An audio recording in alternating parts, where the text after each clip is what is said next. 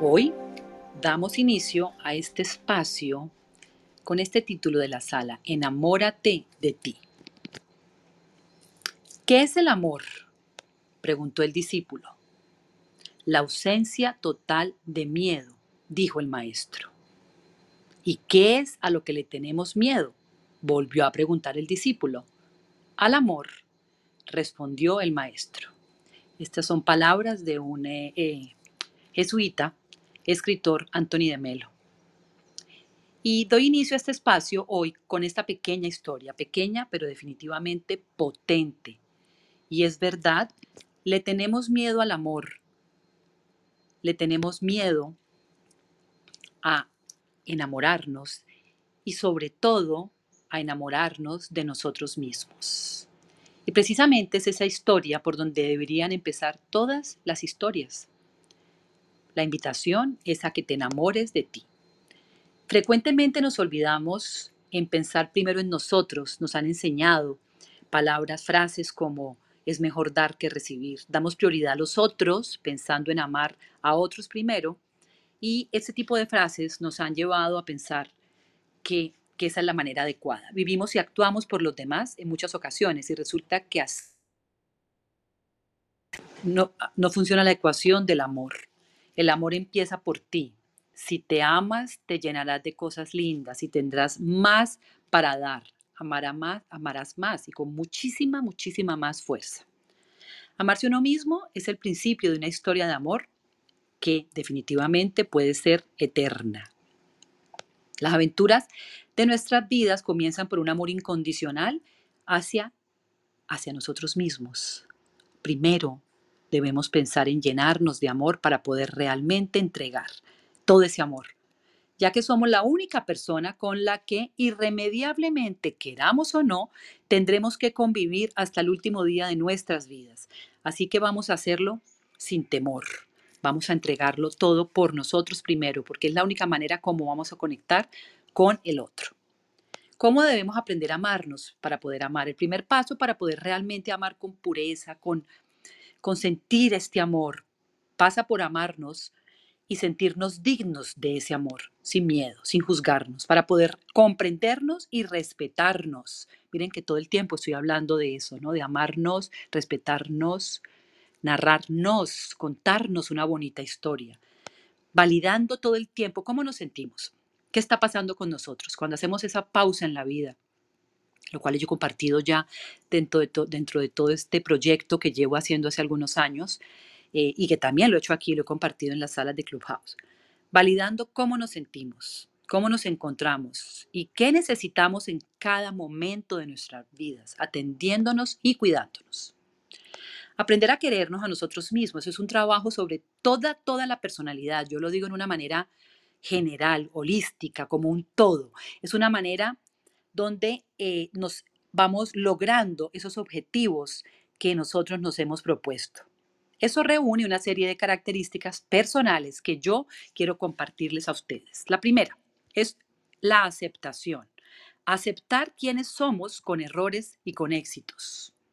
Vamos a ir pensando en las luces, en las sombras, en todo lo que somos, como lo dije, de una manera general, holística, repito. La segunda, las personas que se, se quieren a sí mismas, que se aceptan, que están enamoradas de sí mismos, se plantean el presente con optimismo para construir un futuro mejor. En tercer lugar, no tienen miedo de mostrarse tal y como son. En cuarto lugar, reconocen su pasado, se reconcilian con él.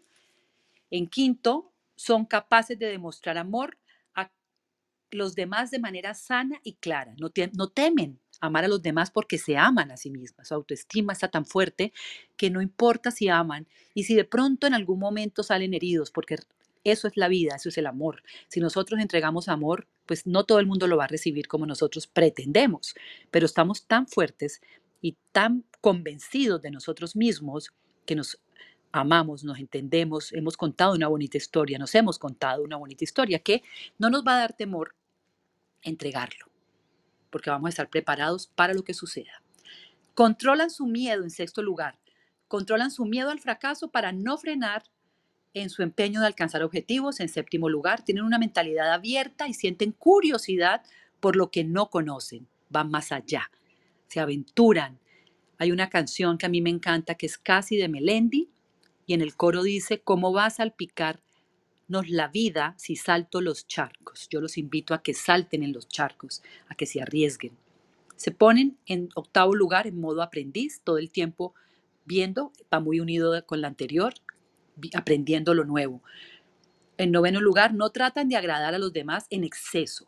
Eso me gusta, en exceso. Obviamente que queremos agradar a los demás, porque si no seríamos y diríamos todo lo que quisiéramos, no nos importaría ofender, que no se trata de eso.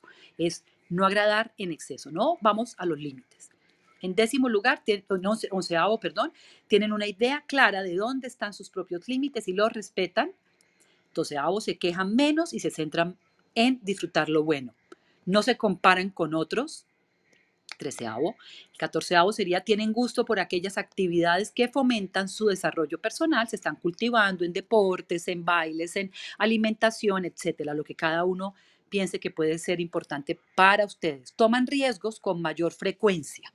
Con eso son parte de muchas de las cosas. Es lo que yo he podido entender dentro de mi historia, dentro de lo que yo he decidido hacer. Y para terminar esta pequeña intervención, porque ya eh, estaré dispuesto a escucharlos a todos, hay una canción de Oscar de León que yo escuché siempre cuando estaba joven. Me gusta muchísimo, la canción se llama Detalles y yo la he adaptado un poco a este tema que estoy hablando hoy. Dice, termino esta historia así. Ve y sácate al cine. Cómprate un ramo de rosas, llévate la comida a la cama, háblate con mucha ternura y con mucha dulzura, dedícate un poema, mímate y escríbete una bella carta de amor, porque tú mereces tratarte así. Con esto doy eh, cierre a este, a este pequeño espacio de mi intervención, porque por supuesto Ahora los micrófonos están abiertos para que conversemos un poquito desde la historia de cada uno de nosotros y de esto tan importante, como lo dije al principio, que debería ser lo primero. Después de nosotros hacer una pausa es entender que lo más importante es enamorarnos de nosotros mismos.